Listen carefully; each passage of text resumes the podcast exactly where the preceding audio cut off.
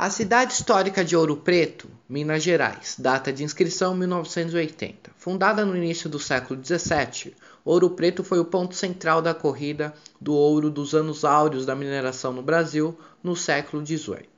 Com o esgotamento das minas de ouro no século XIX, a influência da cidade diminuiu, mas muitas igrejas, pontes, e chafarizes permanecem como testemunhos de seu passado de prosperidade e do excepcional talento do escultor barroco Aleijadinho.